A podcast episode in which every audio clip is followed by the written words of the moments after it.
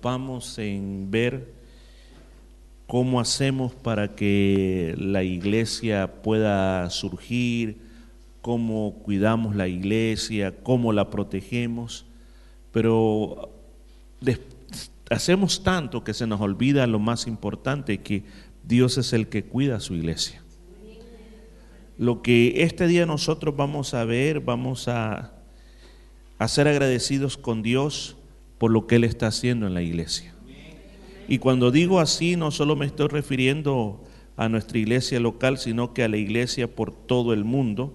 Dios está haciendo algo y eso es lo que vamos a ver, qué es lo que Dios está haciendo. Así que le voy a pedir que abra la palabra en 1 Corintios, capítulo 1, versículo 4, hacia el versículo 9.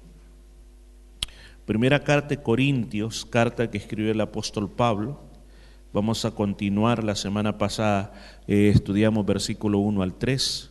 Hoy vamos a continuar el versículo número 4 y vamos a llegar hasta el versículo número 9. Si usted no estuvo la semana pasada, recuerde que esta era una iglesia real, así como nosotros, una iglesia con problemas, así como nosotros, una iglesia que eh, tenía problemas de división, problemas de inmoralidad, eh, una iglesia que no entendía cómo trabajaba los dones del Espíritu Santo, una iglesia que tenía preguntas sobre el matrimonio, preguntas sobre las cosas sacrificadas a los ídolos y muchas otras cosas más. Una iglesia que tenía un alto grado de espiritualidad, pero también a la misma vez tenía muchos problemas eh, pasando en la vida de ellos. Así que leemos la palabra de Dios y dice, Gracias doy a mi Dios siempre por vosotros, por la gracia de Dios que fue dada en Cristo Jesús. Porque en todas las cosas fuisteis enriquecidos en Él, en toda palabra y en toda ciencia.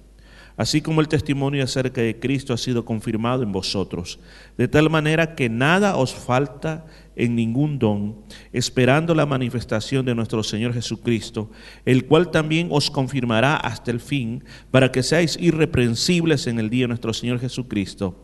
Fiel es Dios, diga conmigo, fiel es Dios, por el cual fuisteis llamados a la comunión con su Hijo Jesucristo, nuestro Señor. Oramos, Padre, te damos gracias por esta palabra que este día se va a enseñar. Yo te pido, Espíritu Santo, que tú hables a nuestros corazones y puedas traer una revelación, una revelación que nos motive a hacer cosas diferentes en nuestra vida.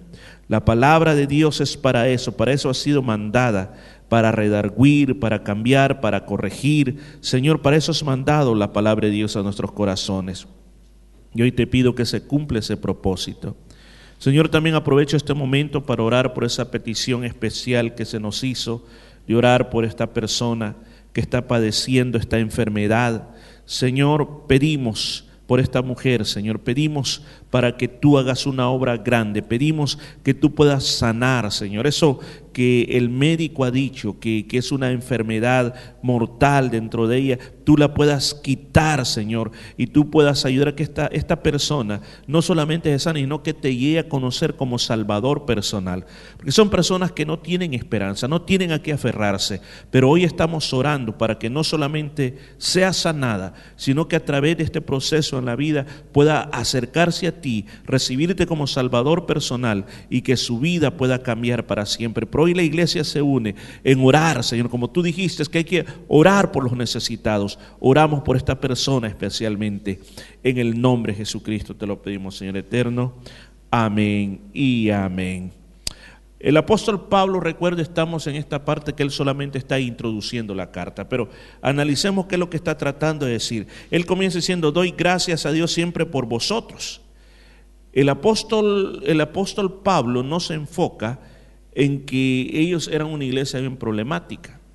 Si yo creo que alguien está cometiendo todas las barbaridades que estaban cometiendo, yo creo que hubiera ido directo a la exhortación, pero él no, él, él por el contrario dice, doy gracias a Dios por vosotros, a pesar de lo que estaba pasando en la iglesia. O sea, él agradece, agradece a Dios por la iglesia, no importa lo que esté pasando. Fíjense que si nosotros pudiéramos cultivar esa actitud de ser agradecidos a Dios por todo, aún nuestra manera de hablar cambiaría. Aún no, no solo pensemos en iglesia, sino que lo que está pasando en nuestra familia, lo que está pasando en el trabajo, lo que está pasando en nuestro cuerpo. La boca, escuche, lo que sale por la boca llega a determinar mi actitud, llega a determinar lo que pasa en mi cuerpo. Si usted comienza a hablar de su boca puras enfermedades, si usted comienza a hablar solamente derrotas de su boca, de verdad que su cuerpo se va a transformar en una fábrica de derrotas y de enfermedades. El apóstol Pablo tenía todo el derecho de decir, yo no tengo por qué dar gracias a Dios por ustedes. Pero sin embargo dice, yo doy gracias a Dios por vosotros. Siempre le estoy dando gracias a Dios. A pesar de la situación que está pasando. Recuerdo uno de esos libros clásicos que, que, leí cuando era joven, se llamaba El Poder de la Alabanza. Este hombre en su libro, él recomendaba, no importa lo que pase, usted alabe a Dios y dé gracias a Dios por todo. Y él decía que esa era la clave. Y él, y él ponía ejemplos. Dice, un día me estaba doliendo la cabeza terriblemente. Sentí que un taladro me estaba perforando la cabeza. Y yo comencé a decir, Señor, te doy gracias por mi dolor de cabeza. Te alabo, te adoro. Y comencé a alabar al Señor que de repente me encontré, dice, conectado con el Espíritu Santo, alabando al Señor y glorificando, que cuando de repente viene a sentir, bueno, ¿y el dolor de cabeza qué se me hizo? Imagínense si en los momentos más duros, como joven, en el momento más duro de su vida, él dijo, Jehová dio, Jehová quitó, bendito sea el nombre de Jehová. Pudo seguir alabando a pesar de lo que estaba, eh, lo que estaba pasando. Luego dice, por la gracia de Dios que nos fue dada en Cristo Jesús. Ahora, si comenzamos, si hablamos la palabra gracia, ¿qué es lo que significa la palabra gracia en la Biblia? Nosotros podemos no solamente pensar, como dicen, es un regalo que nosotros no nos merecemos de Dios. Ahora, es cierto que es un regalo, por ejemplo, la salvación es de gratis, la salvación es una gracia de parte de Dios. El hecho de que ahora nosotros podemos decir, hey, yo soy salvo, hey, yo soy un hijo de Dios, dice que eso es una gracia. Ahora, la gracia, ¿cómo nos vino a nosotros? A través de Cristo Jesús. Ahora, ¿y eso que vino a través de Cristo Jesús qué significa? Son dones y bendiciones espirituales que Dios nos ha dado a nuestra vida. O sea, lo que yo tengo que pensar es que aunque cualquiera que sea su situación en este momento, usted es lo que es por la gracia de Dios a través de Cristo Jesús. Eso es lo que veníamos hablando con hermana Daisy, veníamos hablando de cómo las personas, cómo las personas no pueden tener una garantía de decir yo voy a vivir hasta los 80, hasta los 90 años, cualquier día puede ser tu último día. Y si yo estoy aquí parado, si usted está aquí, no importa la edad que tenga, 50, 60 años, hay personas que no llegaron a esa edad, murieron a los, a los 5, a los 10, a los 15, a los 20 años, pero nosotros estamos aquí y el Señor nos ha dado esa bendición. Y no solamente esa bendición, sino que le conocimos. Nos dio la oportunidad de que aceptáramos el mensaje de la salvación. A otros nos dio la oportunidad de llegar a una iglesia desde niños y evitarnos tantos dolores de cabeza y tantas problemáticas que otras personas se meten y que les he oído decir cuánto hubiera yo querido conocer al Señor cuando era un jovencito, pero hasta hoy que ya soy mayor lo he conocido. Esa es una gracia que Dios nos da a través de Cristo Jesús y son las bendiciones espirituales de parte de Dios. En versículo 5 dice, porque en todas las cosas fuiste enriquecidos en Él. Ahora usted dice, bueno, ¿En qué he sido enriquecidos? Hermanos, muchas veces nosotros nos centramos más en lo negativo, nos centramos más en lo que nos hace falta, que nos olvidamos de las riquezas que tenemos dentro de nosotros. Número uno, ¿cuál es la riqueza más grande que tenemos? Es la salvación. ¿Por qué razón? La salvación es mi destino eterno, ¿a dónde lo voy a pasar? ¿A dónde voy a pasar la eternidad? La voy a pasar, la Biblia dice que solamente dos lugares. Habla de infierno. Luego dice que el infierno será echado en el lago de fuego. Dos cosas, infierno y el infierno será echado en el lago de fuego. ¿Y cuál es la otra parte? La otra parte por el momento se le llama tercer cielo, se le llama paraíso. Se le llama la Nueva Jerusalén, se le llama la ciudad de Dios, que dice que son cosas que ningún ojo ha visto ni han subido al corazón o al pensamiento humano. Dios nos ha enriquecido con la salvación. Nos ha enriquecido con qué más? Con la protección. Dios nos protege. Mire, el enemigo, escuchen esto, el enemigo, si él pudiera hacerlo, nos hubiese matado desde el primer día que nos convertimos a Cristo. Desde el día que salimos bajo de, la potestad de Él, de ese día nos convertimos en enemigos y desde ese día nos podría hacer daño. Mire lo que hizo con Job. A Job dice de que lo atacó en varios aspectos, le mató, le quitó todo lo que tenía, las posesiones, le mató los hijos y si era posible lo hubiera matado, pero Dios le dijo a él, lo, lo podés tocar su cuerpo, pero no me lo vayas a matar, porque lo quería matar. Solo piense, si hasta este día yo estoy vivo, es porque Dios me, me, ha hecho heredero de una protección especial. Él me protege y no solamente eso, fíjese, hemos sido enriquecidos en protección. Y además de eso también el Señor nos ha enriquecido con el poder de la oración. Porque yo pienso, si a nuestros familiares no les ha pasado nada, es porque han estado bajo la protección de Dios. Y si acaso llega a pasar algo, Dios sabe por qué va a pasar.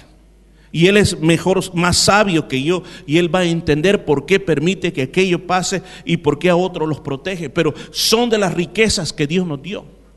¿Qué más Dios nos ha dado? Hay otras riquezas. Nos ha dado la capacidad de poder sentirlo a Él. Muchas personas podrían estar aquí este día y podría decir, mire, yo no sentí nada, fue aburrida la reunión. Pero aquellos que hemos sido enriquecidos con la capacidad de tener comunión con Él, nosotros podemos sentir la presencia de Él. Podemos escuchar una canción eh, que adora al Señor en la radio y eso a nosotros nos motiva, nos salen lágrimas de los ojos y, y le digo, es algo tremendo lo que pasa. Son las riquezas de la comunión con Él. Las riquezas también de que Dios te habla al corazón, que Dios quiere dirigirte la vida. Que la riqueza de saber que en tantas cosas de la vida Dios me ha dicho, no lo hagas, sí hacerlo, detenete, movete para allá. Son las riquezas que Dios nos ha dado. Nos ha dado sabiduría también. Ahora que no la ocupemos es otra cosa. Pero toda la sabiduría de Dios está a nuestra disposición. O sea, podríamos seguir hablando de todas las cosas en las cuales nosotros fuimos enriquecidos. Pero hay una palabrita que ahí dice, dice, en Él. En Él dice. Hemos sido enriquecidos, dice, en Él. O sea, ninguna de las cosas que nosotros hemos logrado viene porque nosotros lo merezcamos. Viene porque nosotros seamos buenas personas. La palabra en Él es como diciendo, eh, porque estamos dentro de Él, porque es a través de Él que nosotros recibimos todas las cosas. ¿De qué trata esa enseñanza? De que nosotros tomemos una actitud de gratitud hacia Dios y hacia Jesucristo. Una actitud de gratitud que nos lleva, nos impulse a alabarle, a adorarle, a buscarle más, a ser mejores creyentes, a no enfocarnos en las problemáticas de la vida, sino a enfocarnos en lo que Él nos está dando. Dice, ha sido en Él. Y luego a continuación de, de, de eso dice que hemos sido enriquecidos, dice, en toda palabra, en toda ciencia. Ahora, ¿qué es lo que quiere qué es lo que se quiere referir cuando dice en toda lengua y en toda ciencia o en toda palabra y en toda ciencia? Se refiere a dos cosas. En primer lugar, el apóstol Pablo les está diciendo a los hermanos de Corintios, ustedes han tenido buena palabra de Dios ahí donde están. Y cada vez que ustedes han recibido un mensaje de la palabra de Dios, ustedes se enriquecen en el Señor. Y a veces pensamos que escuchar predicaciones es cualquier cosa. Cuando usted escucha un mensaje de parte de Dios, usted escucha una predicación, usted se está enriqueciendo en Jesucristo. Se está enriqueciendo en el conocimiento de Él. Por eso le digo, cuando es bienaventurado el pueblo de Dios que tiene hambre y sed de la palabra de Dios. Porque hay muchos creyentes que lo primero que les comienza a morir es el hambre y la sed de la palabra de Dios. Comienzan a preguntar, bueno, ¿y quién va a predicar? ¿O a qué horas termina? ¿O y cuántas veces tengo que ir por semana a la iglesia? Hermanos, el que tiene hambre quisiera que todos los días hubiera este pan espiritual. Y no le importara a qué horas es, pero tiene hambre porque sabe que cada predicación es para enriquecer tu vida. Dicen, y además no solamente habla eso, sino que en toda ciencia. Cuando hablamos de la palabra ciencia, la famosa palabra gnosis, ¿Qué quiere decir la palabra gnosis? Quiere decir el conocimiento que solo le pertenece, un conocimiento que es oculto. Ahora, ¿qué conocimiento es oculto? O sea, muchos de nosotros, escúchenme bien, podemos operar en el entendimiento humano o en el entendimiento divino. Nuestro entendimiento humano se mueve a través de estos puntos. Se mueve a través de la información que yo he logrado en mi intelecto a través de todos los tiempos. ¿Cómo es esa información? Por los libros que he leído, por las experiencias que he tenido, por los talentos que yo he desarrollado en mi vida. Entonces yo agarro cierto tipo de información y ese tipo de información yo es como una esponja o como un filtro por el cual yo tomo decisiones en mi vida. Y muchas de esas decisiones cuando somos mayores miramos a ver hacia atrás y decimos, ¿tomé buenas decisiones o tomé malas decisiones? Ahora, ¿cuál es la segunda forma? La segunda forma es con lo que habla aquí, con la, el gnosis de Dios. ¿Cuál es el gnosis de Dios? El gnosis de Dios es lo que Dios sabe y muchas veces se lo comparte al ser humano un poquitito para que nosotros podamos entender qué es lo que nosotros tenemos que hacer. Dios conoce mi futuro. Dios sabe lo que es mejor para mí. Dios sabe las cosas que tiene preparada para mí, pero el problema es que yo no lo sé. El problema es que yo solo estoy existiendo, estoy tratando de, decir como, eh, fíjese, somos muchas veces reaccionarios a la vida. Solo reaccionamos a la vida. Nos defendemos, tratamos de sobrevivir. Tenemos planes, y los planes nosotros mismos ideamos cómo vamos a salir adelante nuestros planes. Pero cuando habla de esta, el gnosis de Dios o la ciencia de Dios es totalmente diferente. Porque recuerda que estamos hablando que en todas estas cosas hemos sido enriquecidos. O sea, nuestra oración debería ser, Señor, ¿qué es lo que tú quieres que haga de mi vida? Revélame, dime, ¿qué debo hacer? ¿A dónde no debo ir? ¿A dónde debo ir? ¿Está bien esta decisión que estoy tomando? ¿Está buena esta acción que voy a hacer, Señor? Háblame por sueños. Háblame por sueños. No todos los sueños son de Dios, ojo. No todos los sueños de Dios. Pero van a haber sueños que vendrán de parte de Dios, que tendrán un mensaje para su vida. Yo creo en visiones. Usted puede llegar a tener visiones. Dios te va a hablar por una visión. Dios te va a hablar por una palabra profética. Alguien que venga y tal vez te diga, mira, esto dice el Señor, no para indicarte el rumbo que vas a tomar, pero para confirmar una palabra que tú ya tenías en tu corazón. Amén. Muchas veces, escúchame, Dios te va a hablar por un mensaje. Te va a hablar mientras lees la Biblia, Dios te va a hablar una palabra, te va a revelar con respecto a tu futuro, qué es lo que tú vas a hacer, qué es lo que tú tienes que hacer con tu vida. Dice que nosotros fuimos enriquecidos con todo eso. Pero usted dirá, pero hermano Morris, yo no soy digno de todas esas cosas. ¿Y quién era la iglesia de Corinto? Si lo próximo que vamos a estudiar eran hermanos que estaban divididos. Hermanos que unos eran de Pedro, que otros eran de Pablo, que otros eran de Cristo, que otros eran de Apolos, estaban divididos. Hermanos que cuando ellos querían se iban a meter a los templos paganos a buscar prostitutas. Hermanos que muchas veces comían la comida sacrificada a los ídolos, ellas se lo comían. Hermanos que si la esposa no se quería convertir a Cristo, se separaban y se casaban con una cristiana. Ese era el estilo de la vida de ellos. Pero el apóstol Pablo les está diciendo, Cristo a ustedes los ha enriquecido con todos estos. No importa lo que ustedes son. Si ustedes lo desaprovechan, allá ustedes. Pero ustedes han sido enriquecidos a través de, a través de Cristo en todas estas cosas. ¿No cree que deberíamos siempre estar agradecidos con el Señor? Que el Señor no nos trata conforme a lo que nosotros nos merecemos sino que nos da gracia sobre gracia. Luego en el versículo número 6 dice, así como el testimonio acerca de Cristo ha sido confirmado en vosotros. El testimonio. En la palabra original para testimonio es una palabra de donde sale la palabra mártir. En griego, mártir casi significa testimonio. Ahora, ¿qué era un mártir?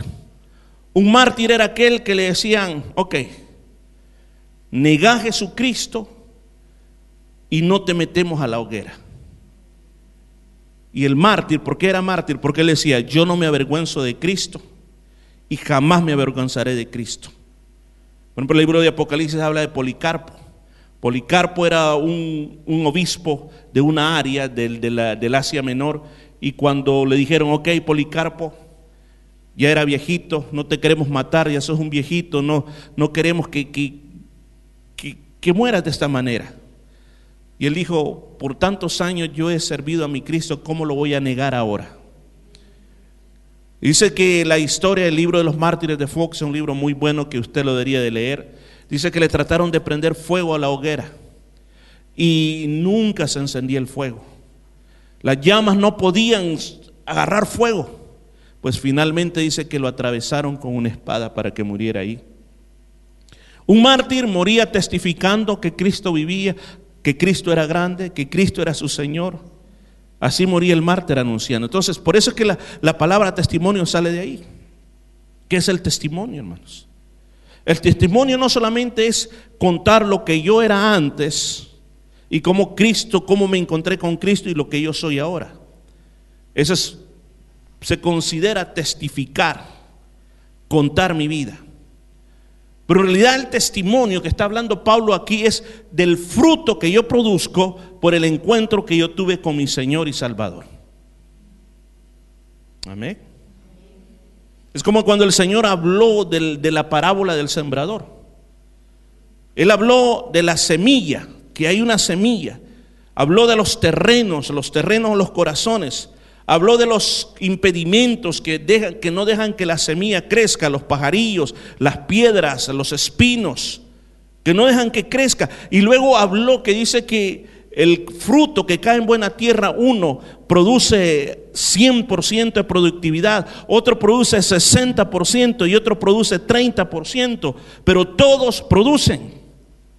Si tú eres un buen terreno, tu testimonio es dar frutos de que tú estás viviendo en Cristo Jesús. No por lo que hablas, ni por lo que se comporte aquí adelante, sino por lo que tú eres en realidad. El Señor dijo que habrían personas que serían 100% radicales. Otros operarían al 60 y otros operarían al 30%. Todo creyente tiene que fijarse en esto que el testimonio de Cristo tiene que ser confirmado. Mucha gente que nos conoce, amigos que tenemos, podrían confirmar si de verdad nosotros somos lo que decimos que somos. En la iglesia nosotros podemos decir cualquier cosa, pero mis amigos, mi familia, las personas que viven cerquita de mí pueden decir si realmente estoy confirmando el testimonio de Cristo. Yo no sé cómo el apóstol Pablo les está hablando en fe a esta iglesia. Porque el testimonio de ellos no era tan bueno. Pero los está diciendo en la manera que haciéndole recordar de que hay un testimonio que tienen que confirmar delante de los demás. Les está recordando esto también. Dice, porque nada nos falta, en el versículo 7, nada nos falta, dice, nada nos falta, ningún don uno de los estudios más profundos que uno puede hacer de los dones del Espíritu Santo está aquí, en la carta de 1 Corintios, el capítulo 12. Si uno quiere aprender sobre lo cuáles son los dones del Espíritu, esos estaban ahí. La iglesia de Corinto era tan profunda que casi todos profetizaban. Entendían de dones y entendían de profecías. ¿Qué tipo de iglesia era? Y él le dice, miren, les, les está diciendo, nosotros no nos falta ningún don, ninguna carisma es la palabra que se ocupa en el griego, ningún don. Todo lo tenemos. Ahora, ¿cómo yo puedo pensar eso para la iglesia? Muchas veces pensamos y decimos, Señor, yo quiero tener ese don. Pero muchas veces yo he encontrado que desde el día que nos convertimos, Dios nos dio muchos dones. Pero ¿cuál es el gran problema? El gran problema es que no los activamos. En otras palabras, no los usamos y no nos damos cuenta de lo que somos capaces de hacer. Alguien puede decir, pero es que en la iglesia no me dan oportunidades. Una, algo por experiencia le puedo decir algo. Cuando uno se activa en los dones, no necesariamente comienzan dentro de una iglesia, comienzan allá afuera. Ahí comienza la activación de los dones del Espíritu Santo que Dios nos ha dado. Porque si usted cree que Dios le dio el Espíritu Santo solo para orar, solo para cantar, solo para hablar lengua, está totalmente equivocado.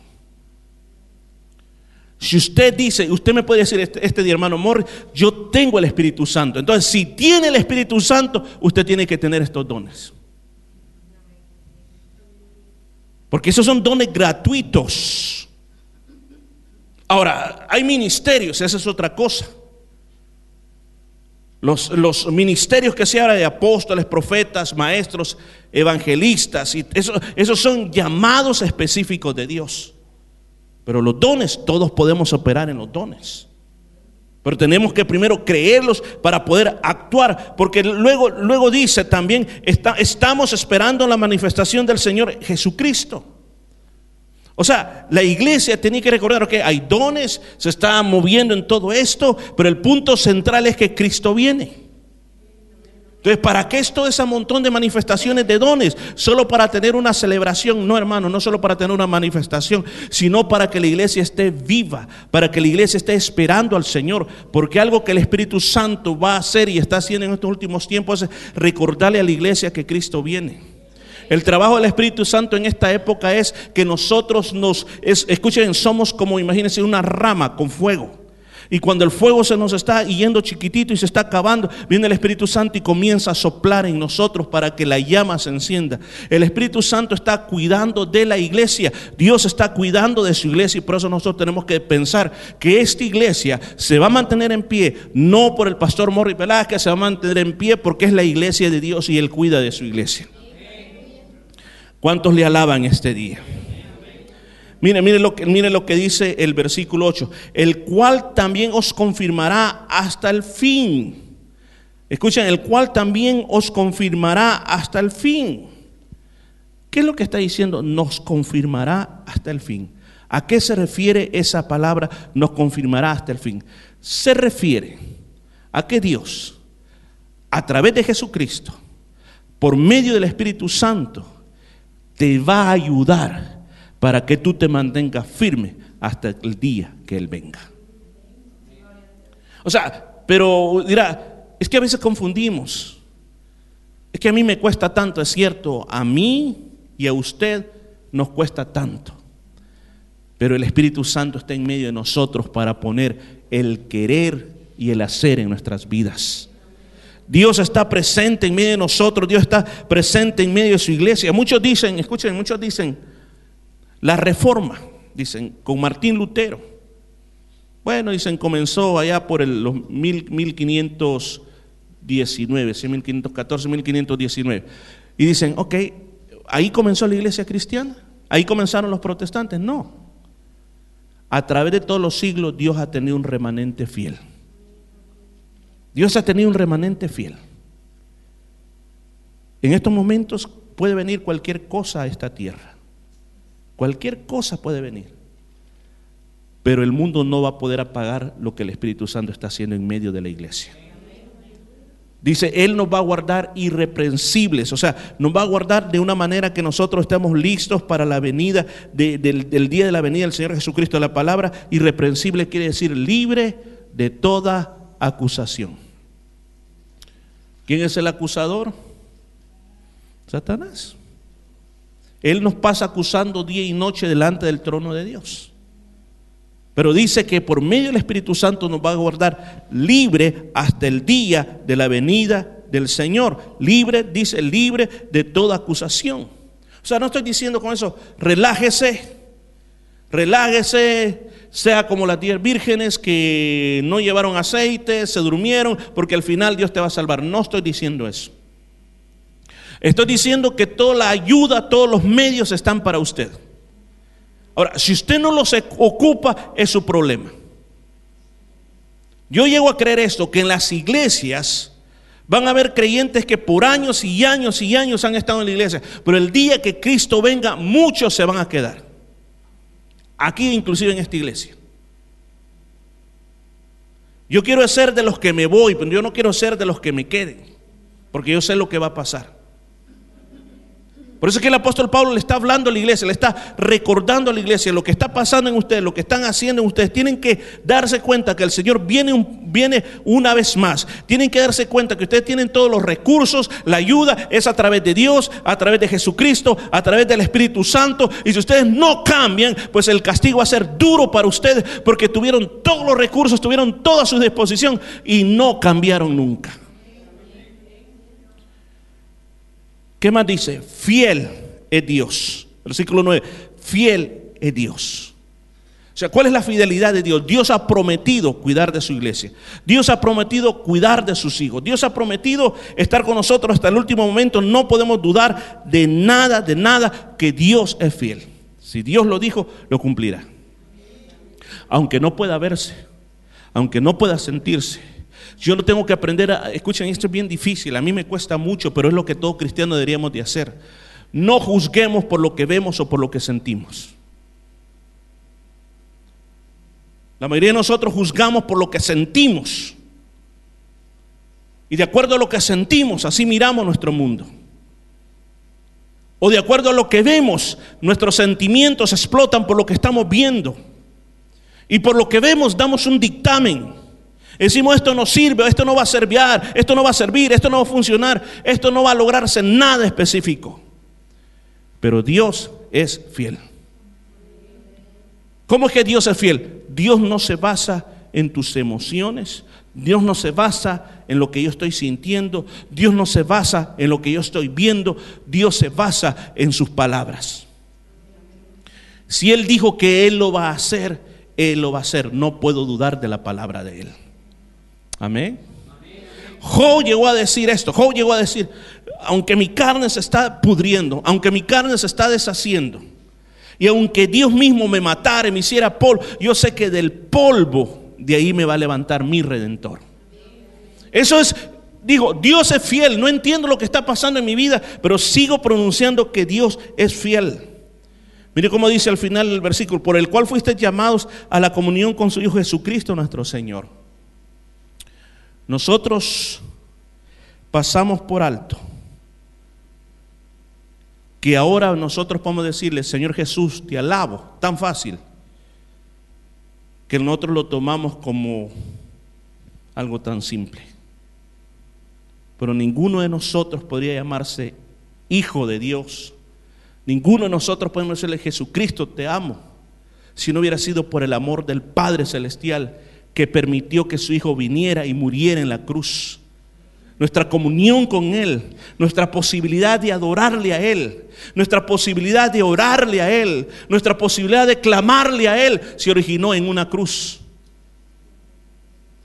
Y por eso es que no se llega a comprender cómo esto se ha vuelto un tema tan gastado en nuestras vidas, que aun cuando oímos el nombre Jesucristo, aun cuando el nombre Jesucristo sale de nuestra boca, parece que estamos diciendo cualquier otra palabra. Cuando hemos sido llamados, dice, por una gracia grande, por un regalo de Dios, a una comunión con su Hijo. ¿Cómo se sintiera usted? Solo piensa por un tan solo momento que el primer ministro de Australia, imagínense que viniera alguien, un, hermano de la iglesia, y le dijera, mira, ¿sabes qué? Yo tengo el teléfono del primer ministro y dice que cuando tengas algún problema, llamalo que él te va a ayudar. Él es amigo mío, decile que, que mencionale mi nombre. Y viene usted, tiene una situación bien difícil, usted necesita ayuda. Y viene usted, le llama al primer ministro y le dice, mire, fulano de tal me dio su número, tengo este problema, quiero que mi familia venga a Australia, por favor ayúdeme. ¿Cómo no? ¿Quién fue el que te dijo que fulano de tal? ¿Cómo no, pues sabes que te voy a ayudar. Y todo sucede y usted dice, wow, qué agradecido estoy que me hayas pasado el numerito. Qué agradecido estoy que le pude hablar. Y fíjese, nosotros pensemos por un momento todo lo que hemos logrado a través de Cristo. Todo lo que hemos logrado. Ahora podemos tener comunión con Él. Pero muchas veces no, no estamos agradecidos, sino que solo pasamos lamentándonos. Solo pasamos en derrota. Qué gran oportunidad que tenemos de decirle, Señor Jesús, yo te amo. Señor Jesús, tú eres mi fiel amigo. Es una gran oportunidad. que porque todo viene automáticamente pensamos que fue fácil. Termino diciéndole tres cosas. Necesitamos ser creyentes de gratitud, creyentes agradecidos, porque la gratitud es el aire de la fe. Usted puede tener fe como, para mover montañas, pero si usted no tiene gratitud, usted no va a poder moverse en fe. La gratitud, lo primero que usted tiene que siempre darle gracias a Dios es porque un día Él te salvó. Porque ahora tu nombre está escrito con letras de oro en el libro de la vida. Esa es la gratitud más grande. Luego viene todo lo demás. Por eso siempre tienes que tener eso bien presente en tu corazón. En segundo lugar, debemos recordar que la vida que nosotros vivimos aquí eh, como cristianos tiene que ser una vida de comunidad. No tiene que ser una vida, mi frase favorita es, no creo en cristianos llaneros solitarios. No creo en cristianos que están en su casa solo viendo YouTube para predicaciones. El cristiano tiene que ser parte de una comunidad, tiene que pertenecer a una comunidad. ¿Por qué razón? Porque dentro de la iglesia los títulos no existen. Dentro de la iglesia nos sentamos el que hizo solo primaria con el que hizo un doctorado. En la iglesia nos sentamos el que tiene un dólar como el que tiene millones de dólares. En la iglesia nos sentamos el que es color de piel blanca, morena y negrita. Todos nos sentamos y todos nos sentimos como un solo pueblo. Y eso es lo que el Señor hizo. De varios pueblos hace un solo pueblo. Y nos ha reconciliado y nos ha llamado a ser hermanos en Cristo. Y la tercera cosa que dejo en su corazón es que los dones gratuitos de Dios esos dones que ahora, por ejemplo, yo estoy predicando aquí, no, no porque yo fui a hacer un posgrado y por eso estoy predicando aquí, no, yo estoy predicando aquí por gracia de Dios. Dios llamó a alguien que no tenía capacidad y me dio esos dones gratuitos para poder estar haciendo. Pero ¿para qué es todo esto? Es para manifestar la presencia de Cristo en su iglesia mientras Él viene. Cuando Él venga, hermanos, ahí vamos a parar de sufrir. Y nuestros sufrimientos no son nada, hermanos. De verdad que no es nada.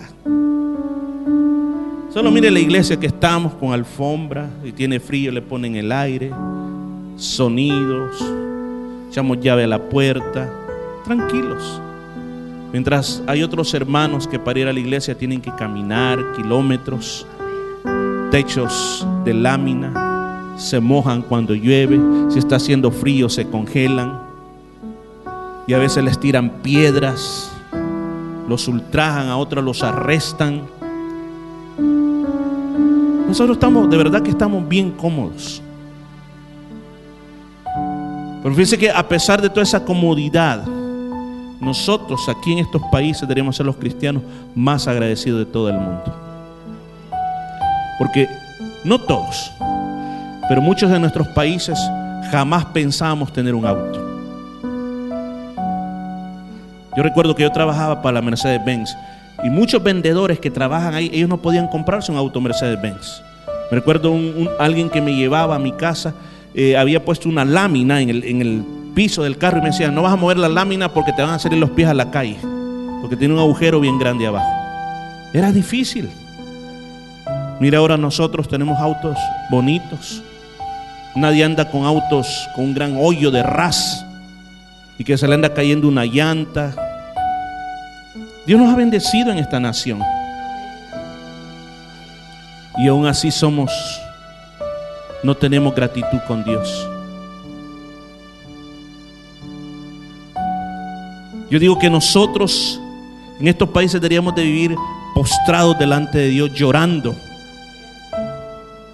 Óigame esto. Al que mucho se le dio, mucho se le va a demandar. Yo esto no lo tomo a la ligera. No es broma.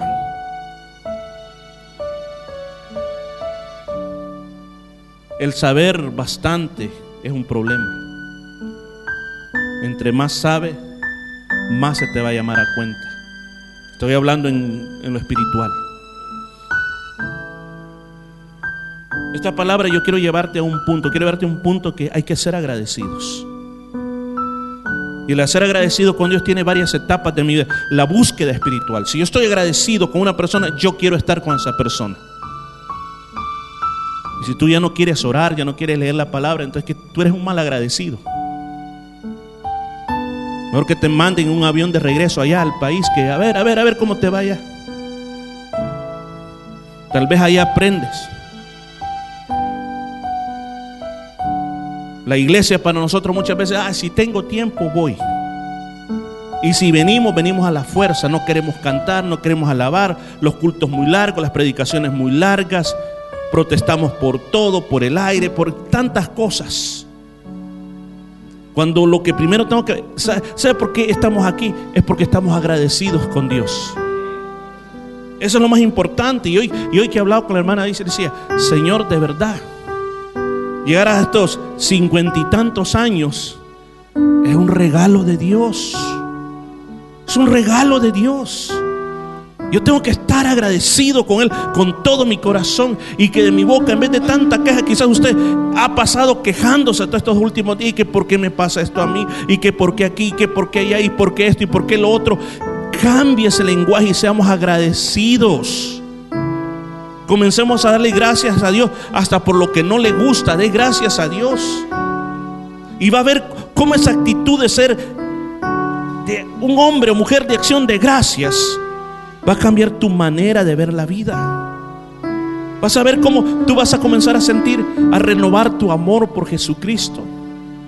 Porque si tú comienzas a ver, bueno, el auto que yo compré, la casa que yo compré, estoy así porque me cuido, hago ejercicio, soy lo que soy porque he estudiado bastante, digo, ya perdiste el focus.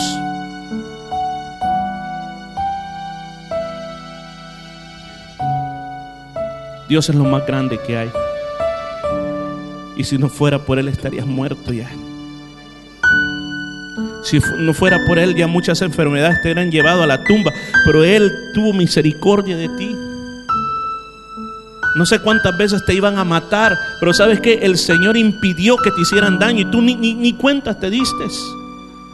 Quizás cuántas veces tú ibas manejando y al otro lado ibas a tener un accidente y de repente el Señor te dijo, cruza aquí y tú no supiste por qué cruzaste por ahí.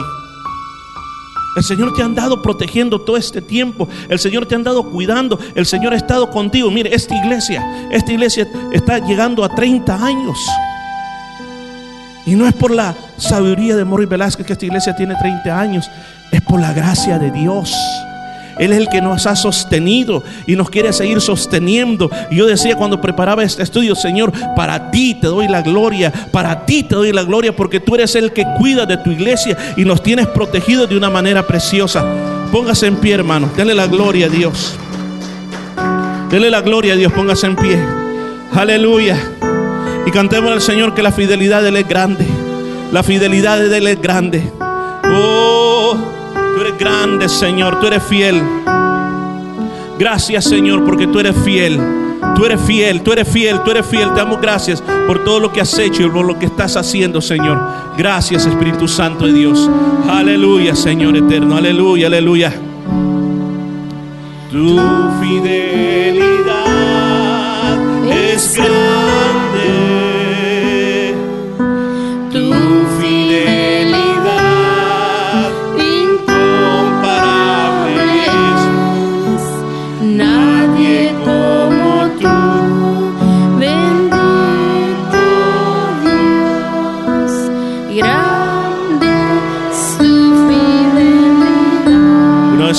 tu fidelidad.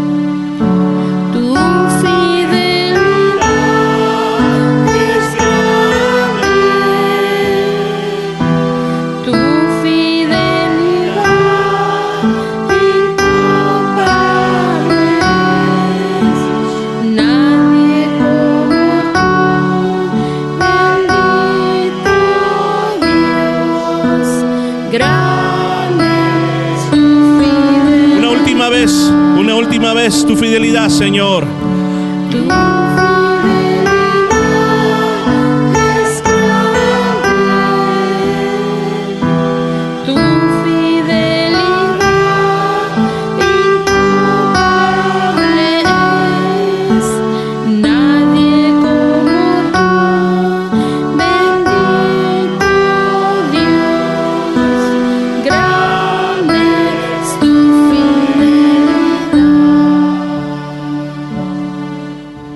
Estaba leyendo el libro de lamentaciones. Y leyendo el libro de lamentaciones, encontré este corito en el libro de lamentaciones. Se lo dejo de deber, lea el libro de lamentaciones y ahí está este corito. Fue en palabras que dijo Jeremías. ¿En qué momento las dijo Jeremías? Jerusalén había sido destruida. Y lamentaciones es un canto de lloro por todo lo que le había pasado a Jerusalén. Y en medio de todo lo que había pasado, Jeremías levanta este canto y, dice, Señor, tu fidelidad es grande, tu fidelidad es incomparable. ¿Se da cuenta, hermanos, que no importa lo que esté pasando en la vida, Dios es fiel? ¿Puedes decirle conmigo esta noche? Dios es fiel. Padre, te damos gracias por esta palabra. Vamos con nuestros corazones encendidos y con gratitud para ti. Espíritu Santo, gracias porque nos has hablado. Y Señor, tú conoces la condición de tu iglesia. Yo sé que esta semana es una semana que tú le vas a hablar a la iglesia, Señor, con poder. Y nos vas a llamar a restauración como esta noche, Señor. Nos arrepentimos de toda palabra negativa que hablamos, de toda palabra de derrota. Ya no queremos seguir hablando de derrotas, de dolores, de fracasos. Queremos comenzar a darte gracias a ti por todo. Lo que he logrado, voy a ver mis hijos, mis nietos y voy a decir, gracias Señor porque de ti viene todo. Voy a ver todo lo que tenga cuando coma. No solamente voy a hacer una oración mecánica, sino que voy a decir, gracias Señor por proveerme comida. Cuando me levante por la mañana voy a decir, gracias Señor porque no morí en la noche, me levanté un día más. Puedo caminar, puedo ir, puedo ver. A ti sea la gloria. Gracias por esta iglesia, Señor. Gracias por cada hermano que la integra. Gracias, Señor, porque pudieron manejar hasta este lugar y vinieron sanos y salvos. Gracias, Señor, por todo lo que tú vas a hacer en esos próximos años. Solo tú sabes lo que tú vas a hacer y cómo lo vas a hacer. Nosotros no lo sabemos. Lo único que podemos decir esta noche, Dios es fiel. Dios es fiel. Dios es fiel. Padre, gracias Señor, una vez más. Gracias por todo, Señor. Llévanos con bien a casa. Guárdanos en el camino. Cuídanos de todo peligro, Señor. Y yo te pido, Señor, que...